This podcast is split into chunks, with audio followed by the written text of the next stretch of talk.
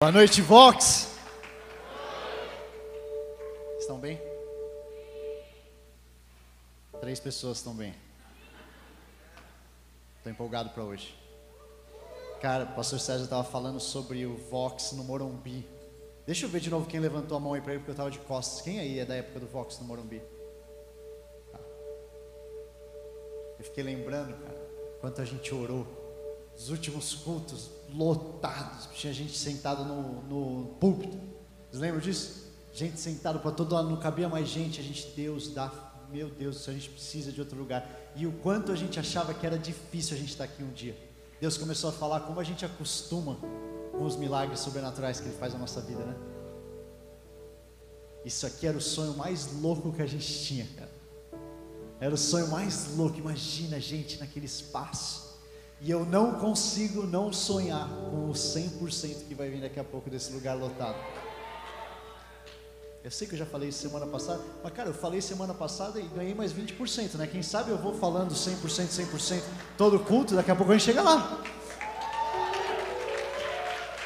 Ah, eu não vejo a hora, cara, de ver o que Deus vai fazer. Eu não vejo a hora, eu não vejo a hora, eu não vejo a hora, eu não vejo a hora. Estou muito feliz, feliz da gente estar nesse sábado e fim de semana de Por um Legado junto com a Zion. E estou feliz que hoje a gente vai continuar a nossa palavra, nossa série, Aprofundando Raízes. Quem estava aqui na semana passada? Se você estava aqui na semana passada no chat, escreve aí que você estava aí com a gente. Se você não estava, eu te recomendo muito que você vá lá no YouTube depois para você pegar a primeira dessa mensagem. A gente está numa série que no começo eram quatro mensagens, eu já estou achando que agora vão ser mais. Mas a gente está numa série falando sobre árvores e falando sobre raízes. E na semana passada a gente falou sobre o cedro do Líbano. Foi a primeira árvore que a gente falou, o cedro, cedro do Líbano. E se você não viu essa mensagem, quando você voltar durante a semana, assista essa mensagem, porque vai fazer sentido na continuação. Mas basicamente, se eu tiver que resumir num tweet, é sobre cedro do Líbano é uma árvore que cresce nos primeiros três anos de vida um metro de raiz e cinco centímetros para fora da terra. E depois de ano a ano cresce 20 centímetros por ano e ela acaba, é uma árvore centenária que acaba com metros e metros de altura. E eu sinto muito forte Deus falando para a gente como geração, cuida da raiz. A geração tá cheia de gente olhando para fora, olhando a aparência, olhando as folhas, olhando o post com filtro e tem pouca gente falando cadê a raiz?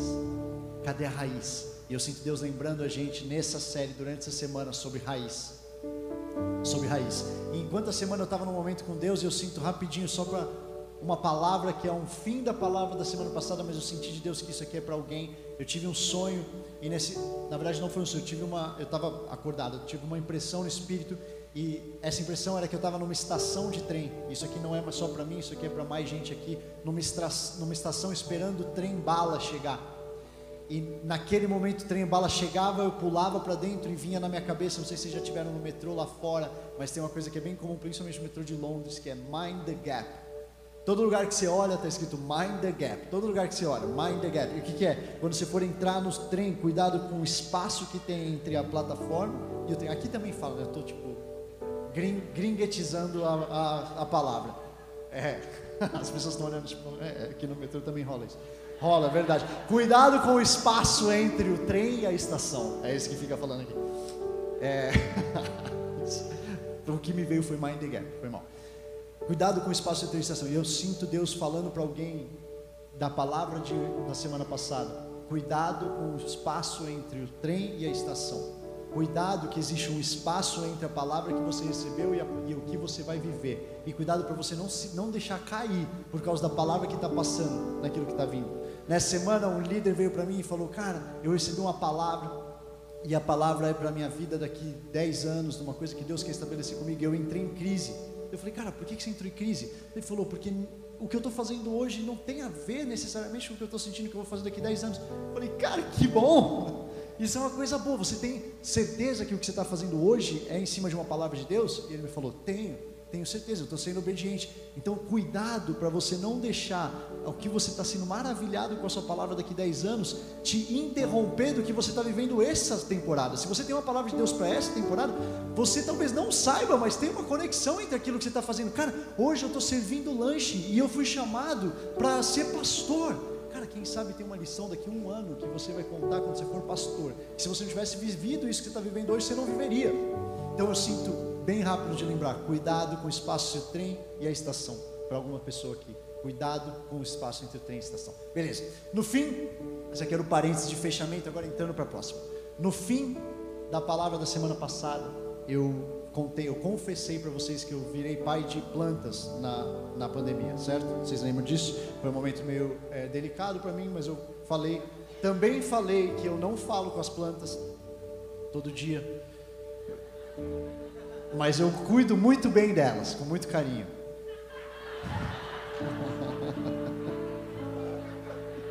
ah, é isso que está rolando.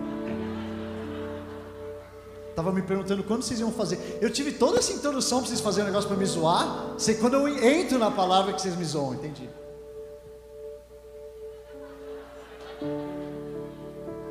Eu falei que a galera da comunicação tá no... E tipo, sabe o que é pior? Vocês fizeram no momento que eu tava achando que tava super engraçado o que eu falei. E eu tipo, cara, eu não planejei isso aqui para ser tão engraçado. Que às vezes a gente surpreende como a gente é engraçado. A galera da comunicação, eu falei para eles, eles estão no esforço consciente de me transformar em meme. Eles vão conseguir, já teve figurinha essa semana de abraço a árvore, abraço o processo, né? Eu recebi, recebi essas coisas. Tá, tira esse negócio daí agora. Essa é a palavra, essa é a mensagem. Guardiões da Palavra é uma baita título de mensagem para um dia, né? Quem sabe? Tá. Pai de plantas. O que eu não contei para vocês na semana passada é que tem, de todas as plantas que tem em casa, tem uma planta que eu tenho um apreço especial. Não conto para as outras, mas tem uma planta que eu tenho um apreço especial para ela, que foi a planta, que foi a primeira planta que eu e a Gabi a gente comprou quando a gente casou. Quando a gente casou, a gente viveu a, a treta da CIC. Se você ainda não casou, saiba, a CIC é um lugar complexo quando você acaba de casar, tá? Parece inofensivo Parece inofensivo fazer lista de compra para casamento. Quem está casado aí sabe o que, que é. E a gente teve um, uma das nossas primeiras crises de CIC foi planta artificial contra planta verdadeira. A minha casa, eu sempre cresci com muita planta verdadeira em casa. A Gabi sempre cresceu com planta falsa. E assim, se planta falsa fosse legal, não chamava falsa. Mas foi um conflito entre a gente, o jeito que a gente foi criado e um dos muitos que vocês têm quando vocês são casados. Você aprende a chegar no meio termo. Então hoje a gente tem plantas falsas, guardadas, bem guardadas no nosso armário, e tem as plantas verdadeiras que estão espalhadas pela casa toda, lindas, brilhantes, cheias de vida.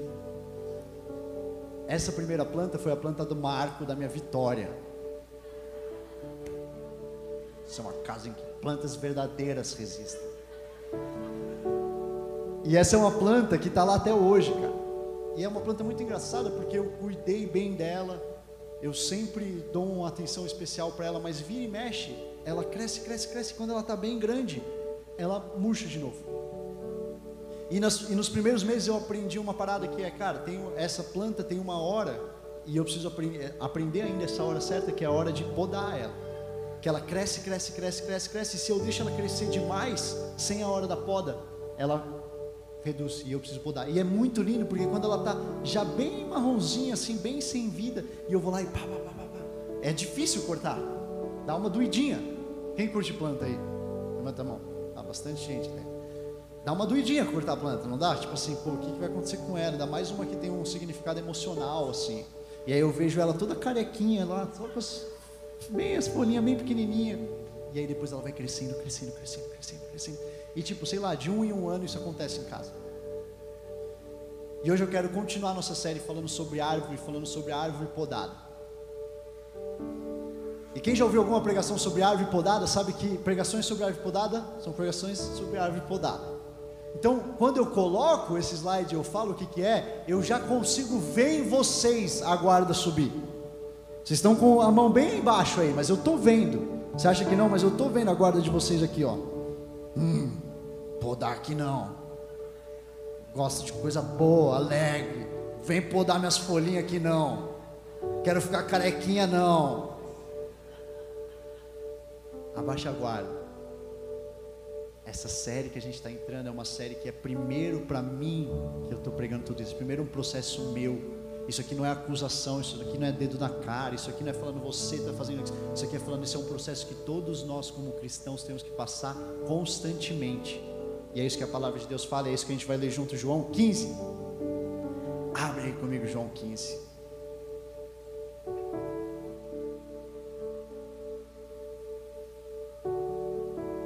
Fazer uma oração, Senhor Deus.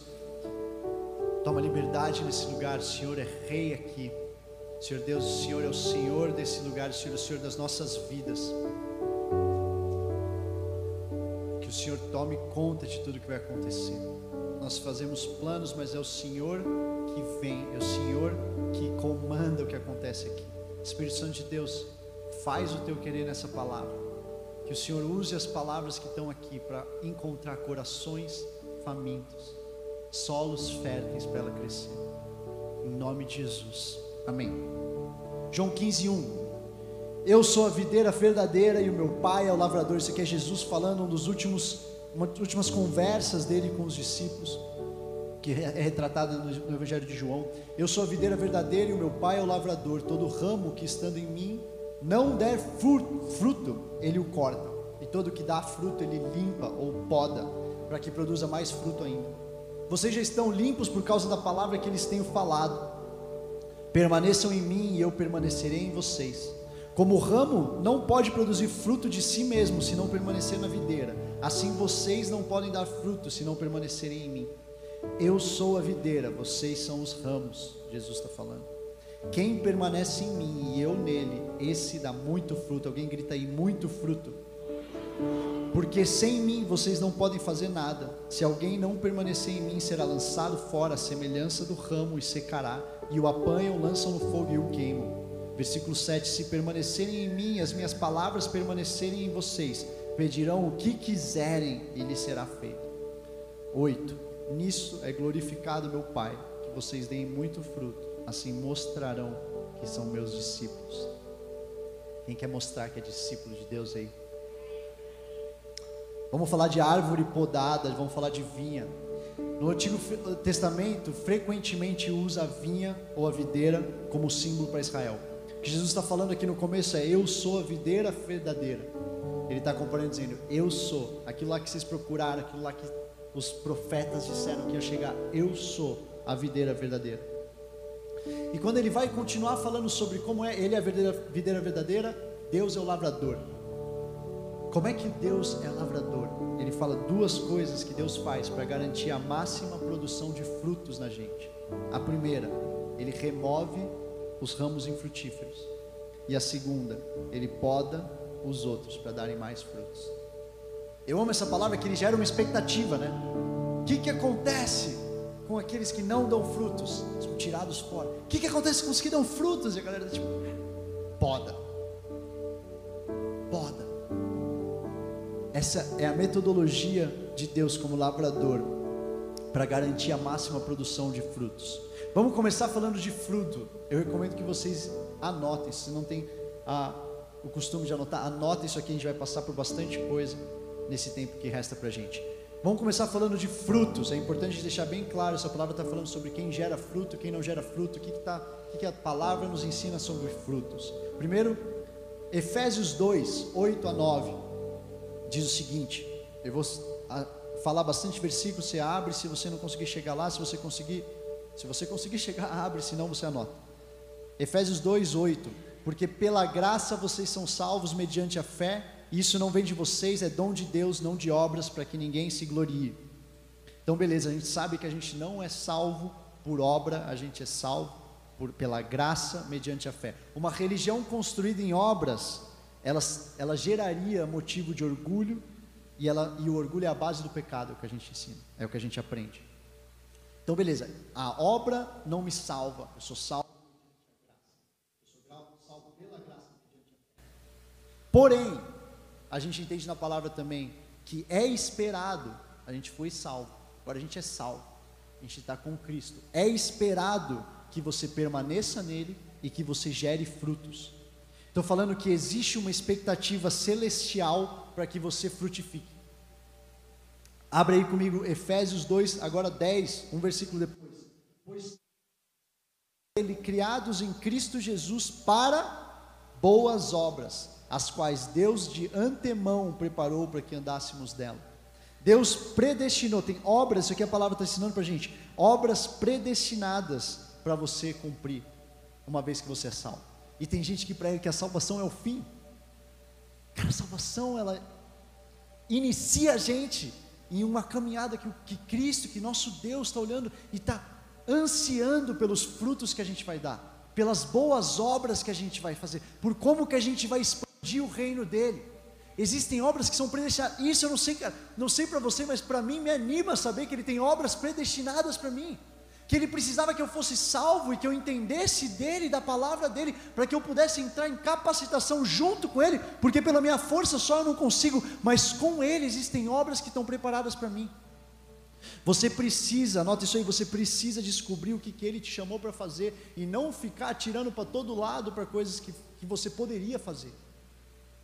Deus dá graça para você caminhar na temporada que você está caminhando, quando você entende que existem obras que, você, que Ele espera que você faça, que Ele está te preparando para você fazer, que Ele está gerando a raiz para que você possa fazer. Olha o que a palavra fala em Tiago 2, 24 a 26. Assim, vocês percebem que uma pessoa é justificada pelas obras e não somente pela fé. De igual modo, será que não foi também pelas obras que Raabe foi justificada quando acolheu os emissários e os fez partir por outro caminho? Porque assim como o corpo sem espírito é morto, assim também a fé sem obras é morta. Vocês conhecem essa passagem? A graça salvadora, anote isso aí, a graça salvadora se expressa em obras maravilhosas. Os frutos que a gente dá, eles são a evidência da veracidade da nossa fé. Eles não são aquilo que te salvam, eles são o que apontam para a veracidade daquilo que aconteceu na sua salvação. Existe uma expectativa celestial para que você frutifique. Não para que você passe o dia no sofá, não para que você fique de boa espera, não, não, não, para que você dê fruto, para que você expanda o reino dele. É por isso que nessa casa, na Zion Church, a gente é apaixonado por falar sobre esferas, por falar sobre a transformação que a gente vai ver nessa sociedade, quando pessoas cheias do Espírito Santo de Deus entenderem que não é aqui atrás do púlpito que a diferença vai ser feita, é quando alguém cheio do Espírito Santo for para lá, para a esfera que você foi chamado para estar, para frutificar para expandir o reino dele. Que tristeza que for se a gente estiver enchendo prédios e comemorando números e falando aqui sábado após sábado, lendo a palavra dele, e isso aqui ficar nesse prédio. Esses testemunhos são sobre vidas que estão sendo alcançadas. A lista dos top 10, não é top 10, como é que chama? VIP, lista VIP. A lista VIP. Venham para os top 10 da Netflix. A, foi mal. A, a, lista VIP é uma lista de pessoas que vão ser encontradas, como o pastor César falou, talvez não sendo puxadas aqui para dentro. Quando vocês entenderem que vocês são cheios do Espírito Santo de Deus e que há uma expectativa celestial para que vocês vão lá e frutifiquem. Beleza? Estão comigo? Então eu tenho duas perguntas para vocês essa noite. O que está fluindo de dentro de você como evidência da sua salvação? Quais são as coisas que você está fazendo hoje que são evidência para as pessoas à sua volta? Esse Deus aí, esse Deus, isso aí deve ser verdade. E eu conheci esse cara aí. Quem tem amigos que falam isso como eu tenho? Eu conheci o André com 20 anos. O que, que aconteceu? Se você ainda não está lá, eu quero te encorajar a instigar essa reação nos seus amigos. Posso falar é uma coisa boa demais? Eu amo. Eu amo que muitos dos meus amigos que me conheciam há muito tempo atribuem isso a Gabi, né? Tipo, o André mudou tanto depois da Gabi. Esse é o que eles falam. e a Gabi fala: é verdade, isso é verdade, mas eu tive um ajudante bom nessa conversa aí. Não acha que a glória é minha, não. Pergunta é: o que você está fazendo hoje para contribuir com a expansão do reino de Deus?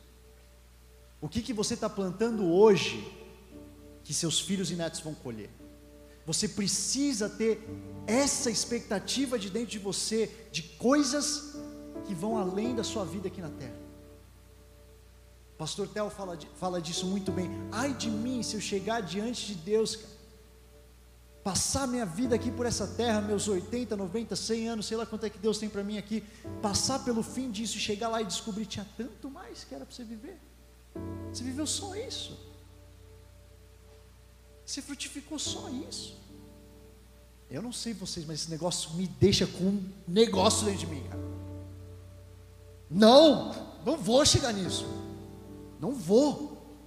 Eu preciso entender que tem algo maior para minha vida. Eu preciso não estar tá confortável com o fato de estar tá confortável. A boa notícia: quando você dá frutos, você é podado.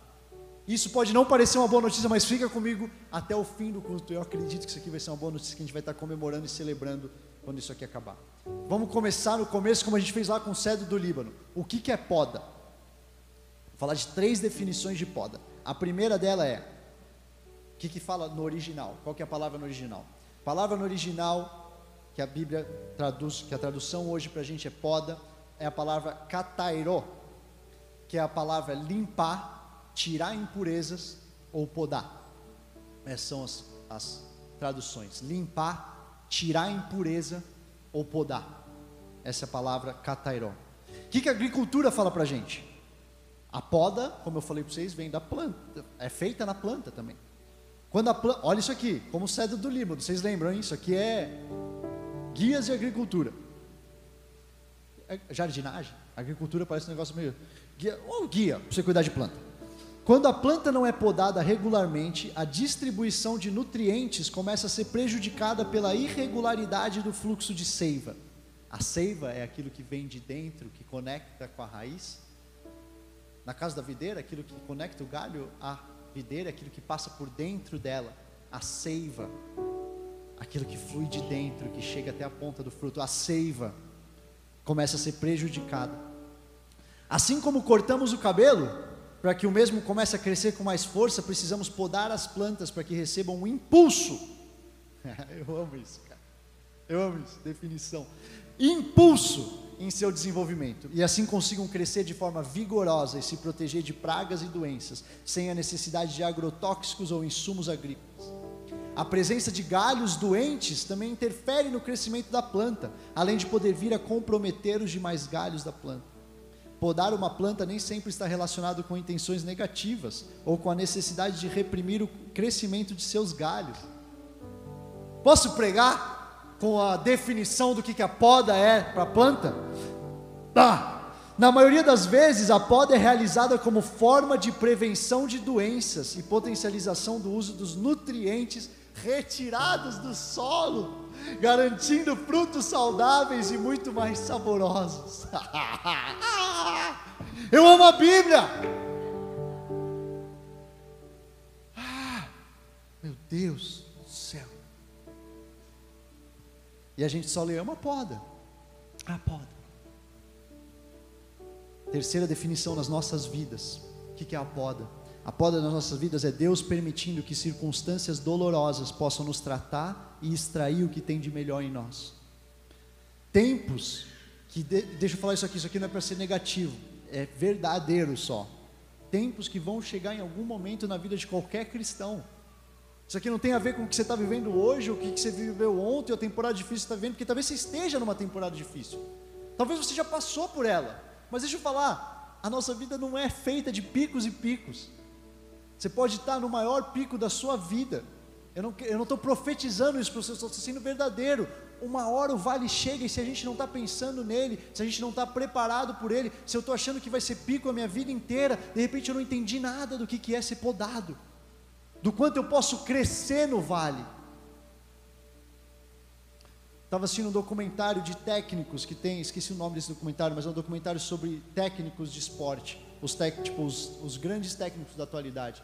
E tem um, um dos episódios é a técnica da seleção é, feminina de, dos Estados Unidos. Ela não é mais, mas ela foi e ganhou, sei lá, um monte de coisa enquanto ela estava como técnica. E ela fala uma coisa, quando é, a, a seleção feminina dos Estados Unidos ganha, eu, eu não, não, vou me lembrar, mas é tipo, ganha uma Copa e perde uma Olimpíada, ou ganha uma Olimpíada e perde uma Copa, ela ganhou uma coisa muito grande e depois perdeu outra. E ela entra para dar o discurso para as jogadoras e ela fala assim: o pico da montanha é um lugar que os alpinistas atacam e voltam.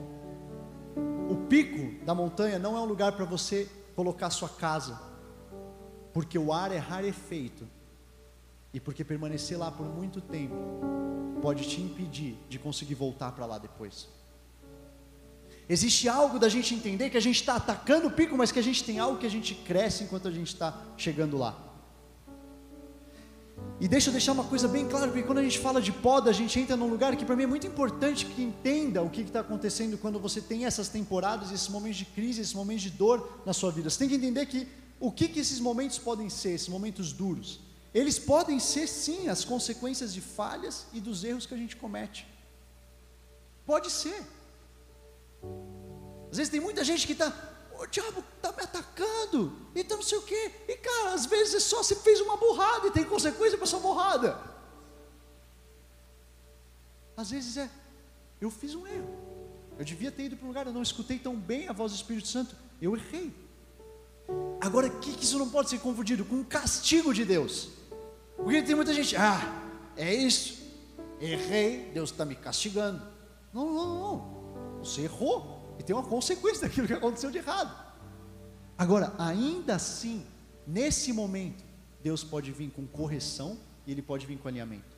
Com algo na nossa vida que está falho, algo na nossa vida que está torto, algo na nossa vida que a gente está deixando ficar escondido naquele cantinho do tapete e soterrando, eu falei isso na semana passada, soterrando com um monte de coisa para fazer. Clássico que, que eu faço? Aquele sujeirinha está ali no canto da sala.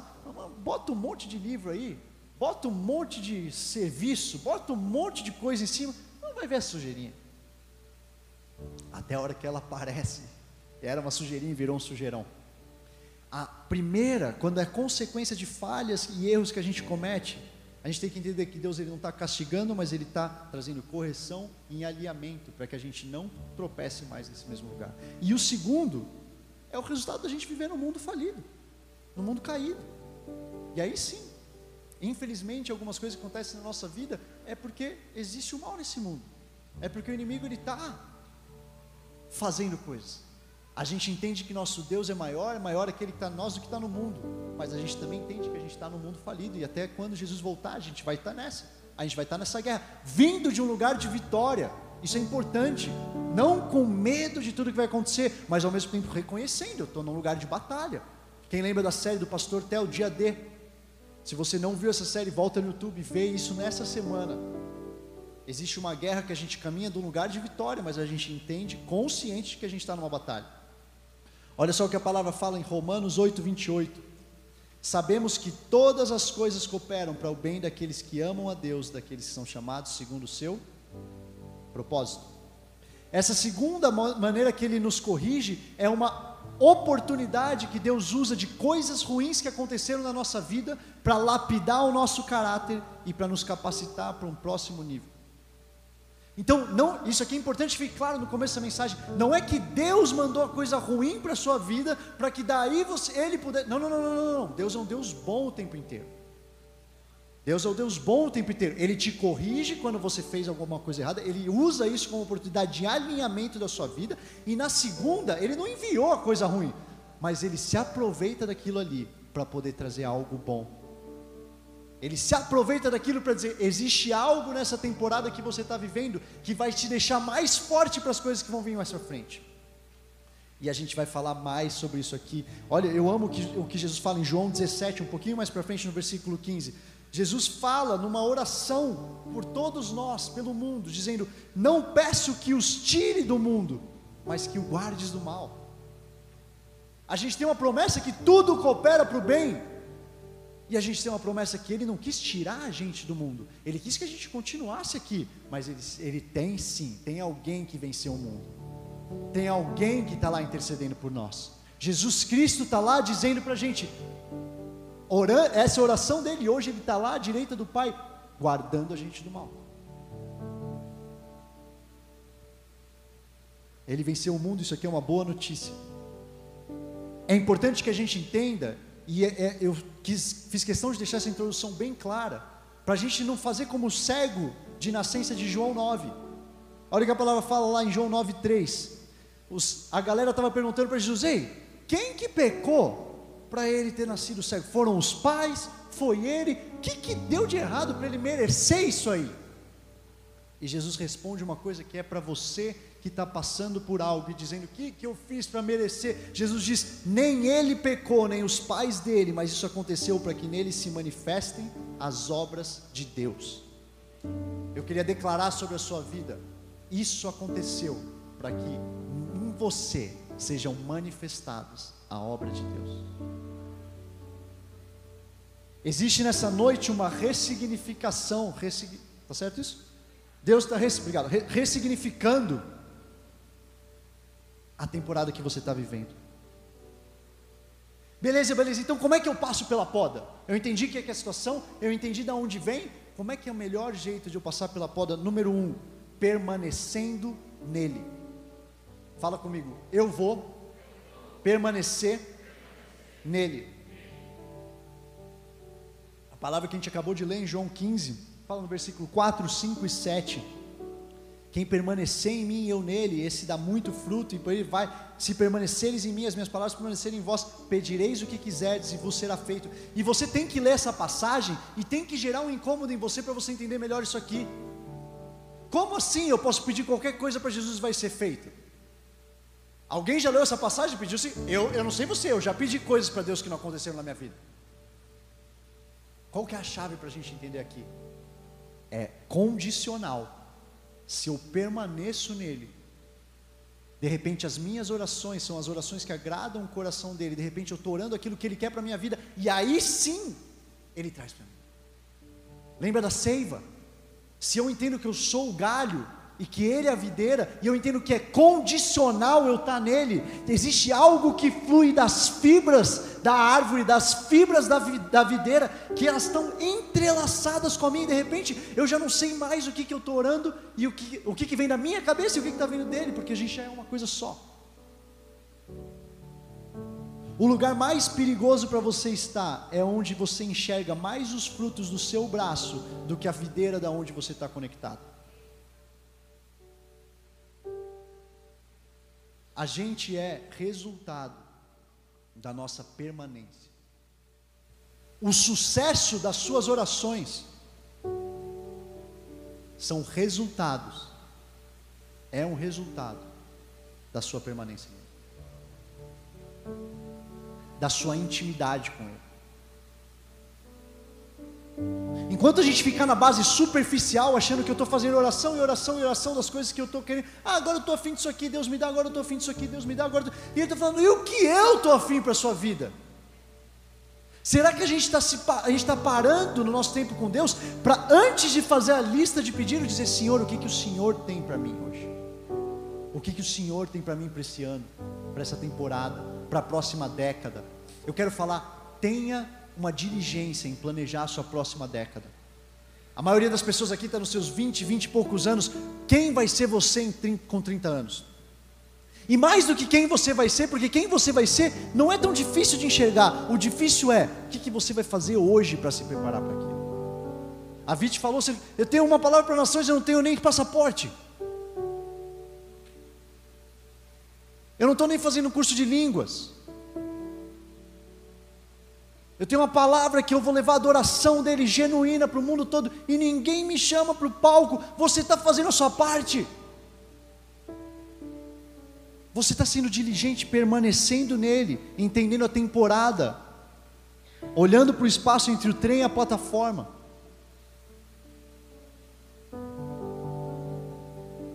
Eu amo falar sobre a síndrome do impostor. Vocês já me ouviram falando sobre a síndrome do impostor algumas vezes. Sabe uma das coisas que eu entendi sobre a síndrome do impostor depois de algumas vezes que eu fui chamado para uma coisa que eu achava que eu não tinha, vocês já me ouviram falando isso também, não tinha preparo para estar, tá, de repente eu entendi isso. Aqui é uma estratégia de Deus para me fazer ser dependente dele. E de repente, uma coisa que me assustava, eu liderar o Vox, eu ser contratado por essa empresa que eu estou trabalhando hoje, junto com essa galera que está do meu lado junto com esses cases que já foram feitos nessa empresa. Eu ser pai de família, sendo que eu sei tão pouco. De repente eu entendi que aquilo lá que estava me impedindo e me deixando com medo, na verdade era a estratégia de Deus de falar: você vai depender de mim. E agora eu vou para um lugar que eu digo: eu jamais quero receber um convite que eu digo: eu estou pronto para isso. Esse é o perigo. O perigo é eu chegar num lugar que eu recebo um convite e falo: ah, estou pronto. Porque de duas, uma. Ou o meu orgulho ficou tão alto que eu estou achando que vem tudo do meu braço e o meu galho está ali gerando fruto cuspindo fruto sozinho, sem estar conectado com ninguém, ou então os convites que estão aparecendo ficaram nivelados com a quantidade de coisa que eu sei fazer. E nenhuma das duas coisas é uma coisa que eu quero para mim. Eu quero sonhar com o convite mais louco que eu já vi. De repente eu entendi que a síndrome do impostor, que assola a nossa juventude,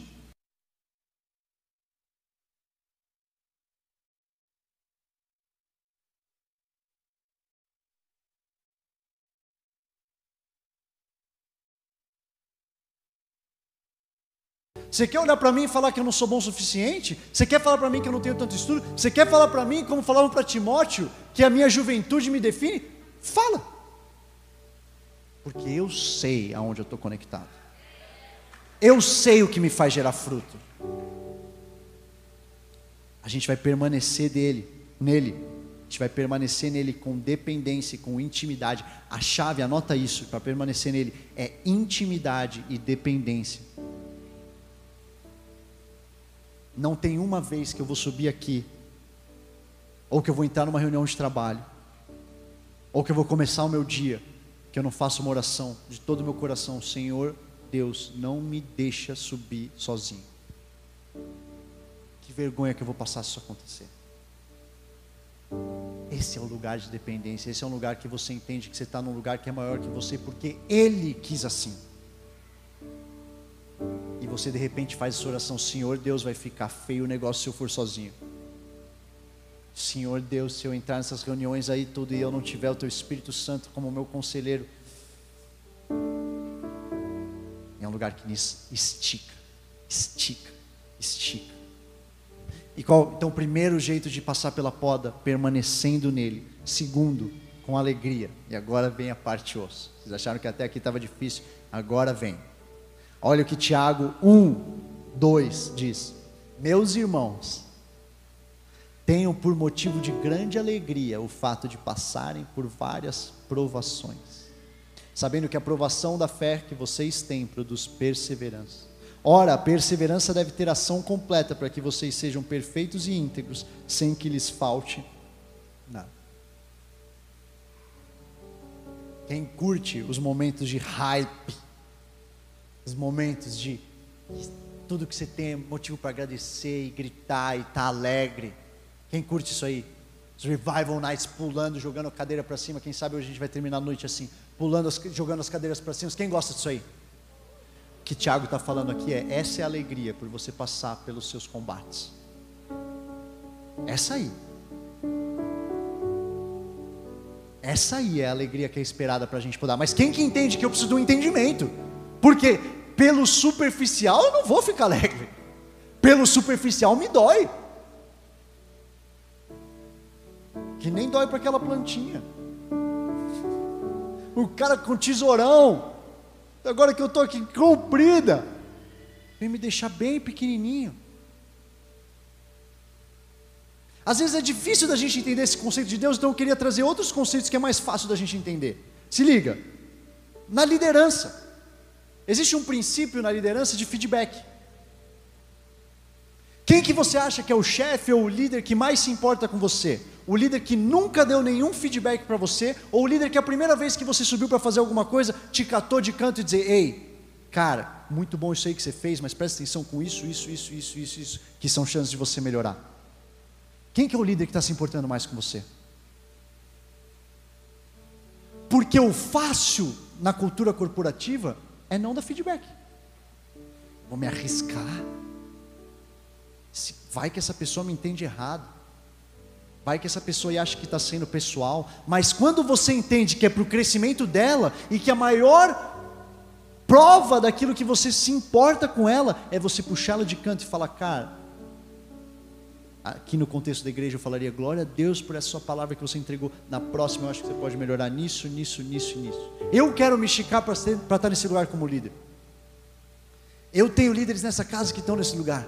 O pastor Tel, o pastor Tel é um cara que lidera desse jeito. Que puxa e diz: Isso, isso, isso, isso, você pode fazer melhor. E eu quero um líder assim. Você precisa desejar um líder assim. Porque um líder que te deixa só passando a mão na cabeça e falando, muito bom, legal. De repente você passou 10 anos da sua vida que você poderia ter crescido 500%, mas não teve uma pessoa que te amou o suficiente para olhar para você e falar: Ei, isso aqui você pode fazer melhor. No esporte, isso aqui é fácil de entender também.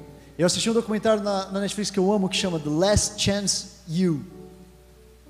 É, um, é, um, é sobre. Tem um sobre futebol americano universitário e tem outro sobre basquete universitário. O meu favorito sobre basquete universitário. E tem um, a história, o, o técnico dessa temporada, ele é cristão. Tem um episódio que chama Voltando para casa do papai, cara. Eu amo essas coisas. Mas isso aqui não é. O ponto é, ele fala como técnico uma parada que os melhores técnicos ou técnicas que já passaram por aqui falam. Ele olha para a cara do, do moleque que tem tudo para estar tá e receber uma bolsa para mudar a vida dele, só que está tipo relaxado. E ele olha e ele pega no pé todo o treino.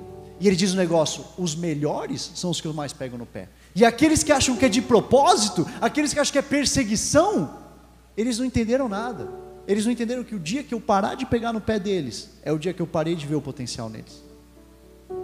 Se Deus está te podando, é uma boa notícia, Ele ainda se importa, Ele ainda tem um propósito para você, cara.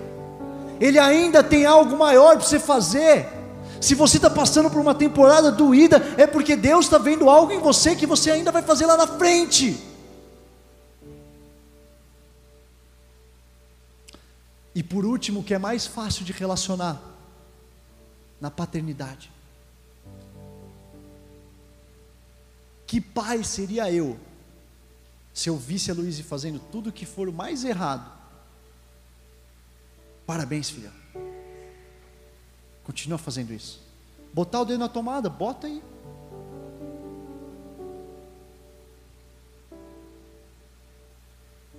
Falar desse jeito ruim com a sua mãe? Pode falar. A Luiz tem cinco meses, ela ainda não fala com a mãe dela. Na verdade, ela fala, a gente ainda não entende direito o idioma dela. Mas eu amo o exemplo da paternidade, eu ainda não cheguei lá, eu estou me preparando para lá, para chegar. Mas sabe o que, que eu amo? Eu li um livro, um dos livros que eu e a Gabi a gente leu quando a gente estava se preparando, quando ela estava grávida, é um livro do Bill Johnson sobre criar filhos que chama Raising Giant Killers, criando matadores gigantes. E ele fala uma coisa nesse livro que ele fala: eu corrijo quando eu vejo meus filhos fazendo algo errado, mas tão importante quanto isso é eu usar circunstâncias externas para passar ensinamentos para eles. Então, de repente, a gente está numa cidade e rola um furacão, ou rola uma enchente, ou rola um apagão, ou rola uma pandemia. E quem é que sabe que aquilo não foi culpa do filho? Não é culpa dele.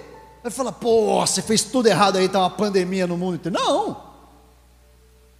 Mas aquilo fornece uma oportunidade de eu falar para o meu filho algo sobre resiliência, que vai ser importante quando ele tiver seus 30 anos e ele precisar daquilo. O fácil é falar para ele, está tudo bem, continua. O que exige amor é a correção. Olha o que a palavra fala, Hebreus 12, 5. 5 e 6: E estáis esquecidos da exortação que, como a filhos, discorre convosco. Filho meu, não menosprezes a correção que vem do Senhor, nem desmais quando por ele é reprovado, porque o Senhor corrige a quem ama e açoita todo filho a quem recebe. Eu comecei falando que era uma boa notícia, poda, e eu vou reforçar. Existe alegria em entender Deus não terminou com você ainda. Deus não terminou com você ainda. Qual que é a evidência disso? Ele continuou me podando. Porque eu não sei você, mas eu prefiro ser podado por ele do que ser tacado no fogo.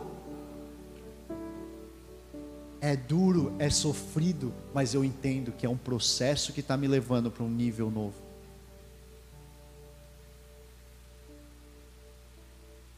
Deus não disse que a gente ia entender tudo. Deus não disse que a gente ia entender todas as temporadas que a gente está vivendo. Deus disse que a gente teria nele a confiança, a gente teria nele a fé. Existe algo no, em você entender que você é filho para você entender essa palavra. Porque o espírito de órfão vai ficar arrumando motivos de por que, que isso acontece comigo. Por que bem eu?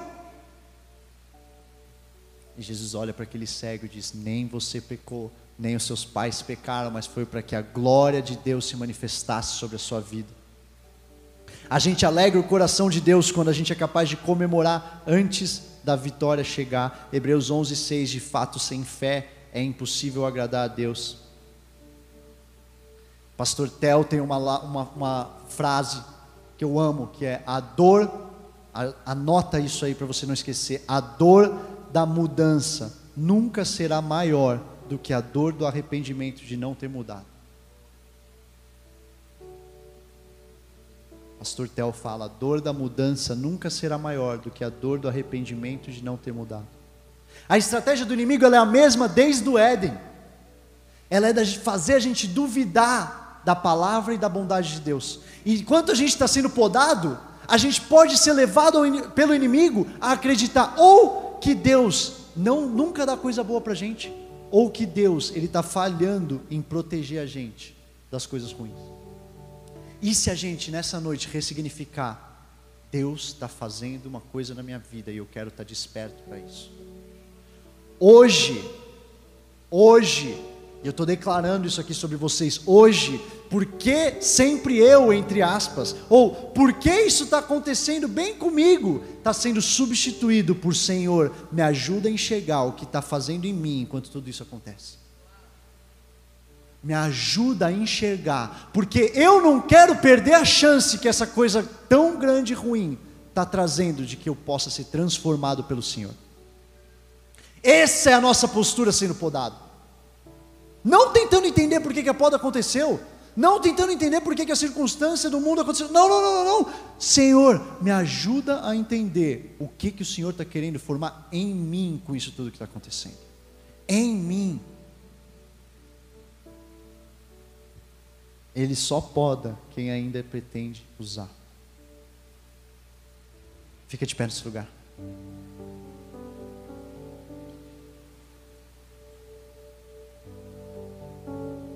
Vocês conhecem a história de José? Vocês conhecem tudo o que aconteceu com José? Não vou contar a história dele inteira, eu vou contar um versículo que está em Gênesis 50, no final da história de José. Final da história de José, José tem a chance de revidar com os irmãos na mesa. Os irmãos estão na mesa dele, os irmãos que quase mataram ele, tacaram num poço, depois venderam como escravo, depois abandonaram e fingiram para o pai que ele tinha morrido, depois nunca mais deram satisfação, e de repente eles estão lá diante de José, como o sonho que ele tinha tido lá atrás, prostrados porque eles precisavam de comida, e José era aquele que estava administrando tudo e que poderia salvar eles.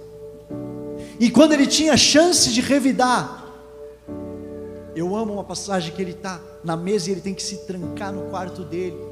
Eu imagino ele gritando, eu imagino ele urrando, imaginando toda a dor que ele sofreu por causa da escolha daqueles lá que estão na frente dele pedindo ajuda. E de repente, Gênesis 50, 20, depois, depois que ele já se revelou, depois que ele tira todo mundo da sala, se revela para eles, eles vêm implorando para ele, para que ele possa ser bondoso com eles. E José fala o seguinte: Vós, na verdade, intentastes o mal contra mim, porém Deus o tornou em bem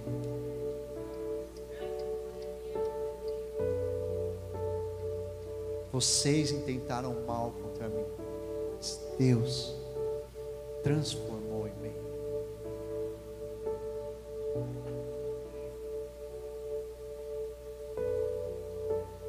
Alguém intentou mal contra você, mas Deus está transformando em bem hoje. Você não escolheu estar tá passando por isso, pelo mal enorme, mas Deus está transformando em bem hoje.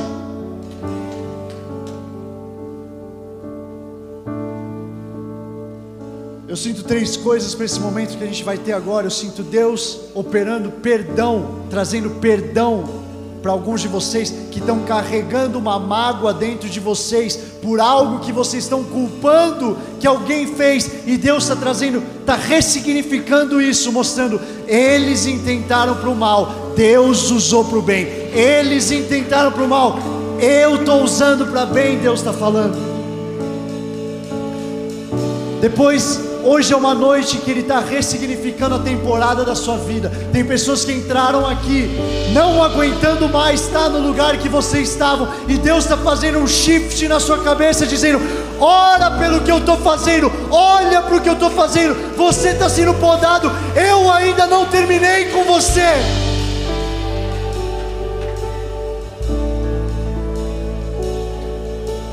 Quero dar um tempo para que o Espírito Santo venha e fale com você. E essa noite, assim como Tiago nos ensina a fazer, vai acabar na festa de ter ressignificado o que você está passando. Mas antes disso, eu quero te dar um tempo. Não precisa ficar olhando para mim isso aqui agora com você e com o Espírito Santo. Ele vai começar a trazer nomes à sua memória, Ele vai começar a trazer situações.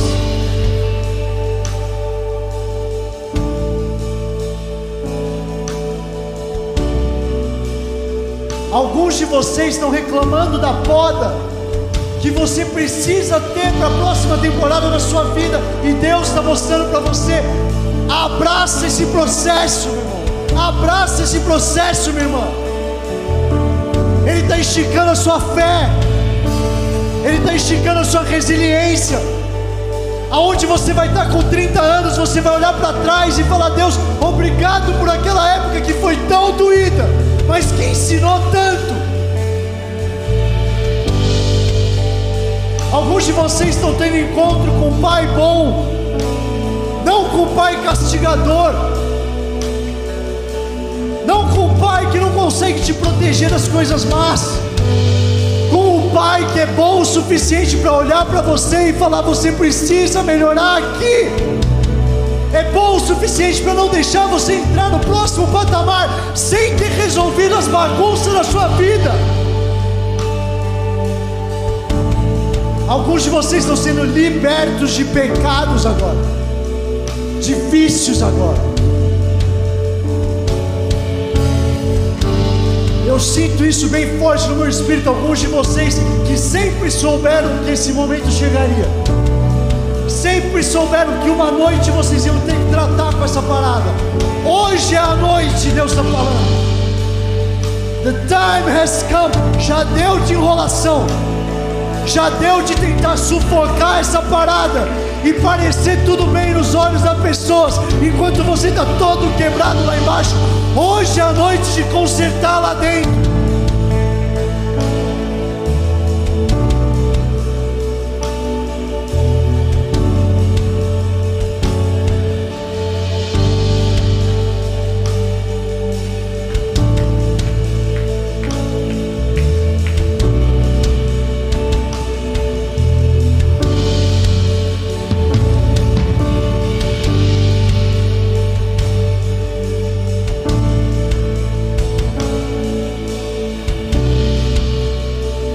Existe alguém aqui que está sendo endireitado para o resto da sua vida. Existe alguém aqui que está finalmente entendendo que na força do teu braço o fruto não sai.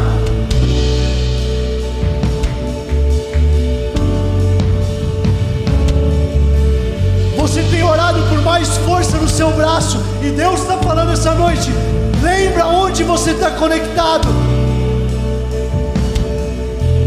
Lembra da seiva que está vindo da raiz. Lembra que Ele é a videira. Na força do teu braço não vai dar. Na força do teu braço você vai ficar exausto, entendendo que você está nele e que existe vida e vida em abundância.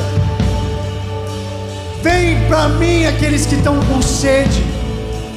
Para mim, não tentando encontrar em todo lugar o jeito de matar a sede. Vem para mim, Jesus falou. É nele que a gente não tem mais sede, é nele. É assim que rios de água viva fluem, entendendo que eu estou nele.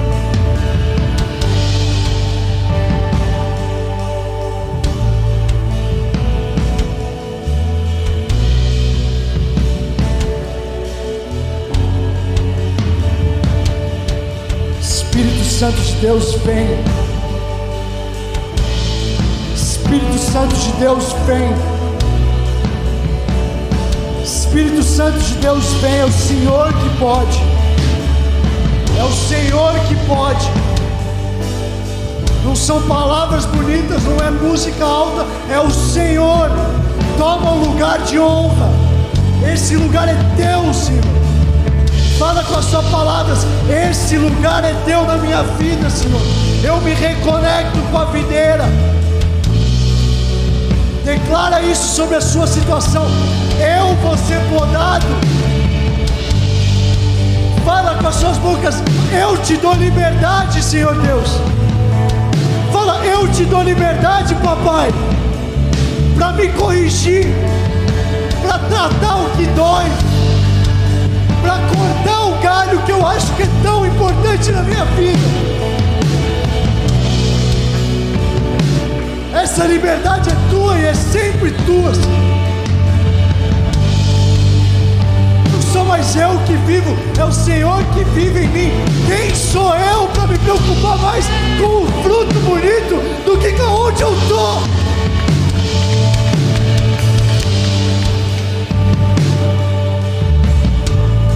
Você sentir de fazer isso, comece a pedir perdão para Deus pela sensação de autossuficiência. Senhor Deus, eu te peço perdão por ter achado que eu dava conta. Eu te peço perdão por ter achado que os frutos eram mais importantes do que a tua presença. Eu te peço perdão, Senhor, por dar mais valor à quantidade de coisa que está em cima da minha mesa, àquele que pode me capacitar para fazer elas. Eu te peço perdão, Senhor, por me deixar maravilhar pelas iguarias do Rei. Nessa noite eu digo: não às iguarias do Rei, se elas me afastarem da tua presença. Não às iguarias do Rei, se elas me levarem para longe de ti. Corta as árvores que precisam ser, corta os galhos que precisam ser cortados, Senhor. Eu sinto Deus tirando o peso dos ombros. Você está começando a se sentir mais leve. Deus está tirando, inclusive, dores físicas que você entrou aqui carregando, dores no ombro. Eu sinto tensões que você já não estava conseguindo se mexer direito. Deus está vindo e o fardo dele é leve. Recebe aí no live streaming o fardo leve de Jesus. Recebe aqui no salão. Você estava carregando um peso por achar que você tinha que dar conta sozinho. O fardo dele é leve quando a gente entende, não que não vai ter coisa para a gente fazer, mas que a gente tem Ele, a gente está nele.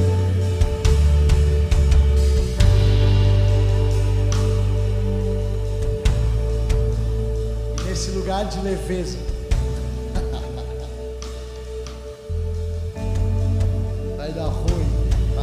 nesse lugar de leveza, eu quero te convidar aqui no salão, eu quero fazer esse convite para você e na sua casa também. Nesse lugar de leveza, com os ombros leves, eu quero que você lance a sua mão para os céus. Levanta a sua mão mais alto que você pode.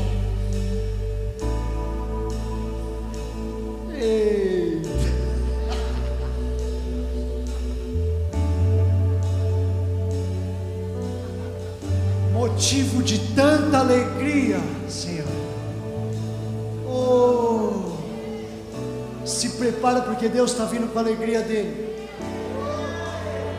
Existe um rio da alegria do Senhor invadindo esse lugar. Existe um mar da alegria dele. Ondas, eu vejo ondas que entram aqui e explodem na parede. A alegria do Senhor está te tomando.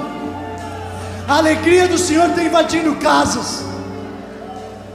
Não mais murmuração, a alegria do Senhor. Não mais fofoca, a alegria do Senhor não mais apatia, a alegria. E nesse espírito eu quero que você olhe para a cara da reclamação. Eu quero que você olhe para a cara da dificuldade. Aquilo lá que estava te torturando até hoje, de forma profética. Você vai olhar, feche os seus olhos com as suas mãos levantadas. Eu vou contar até três e a gente vai dar um brado de vitória para Jesus. Mas eu estou fazendo isso, olhando para a cara do inimigo, que achou que essa situação ia me quebrar.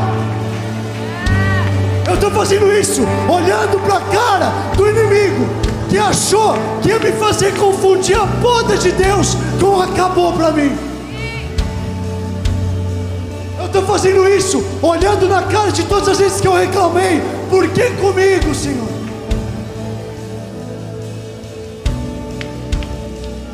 Senhor, ajuda a ver com os teus olhos essa situação que eu estou passando.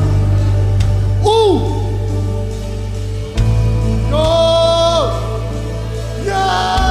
dois.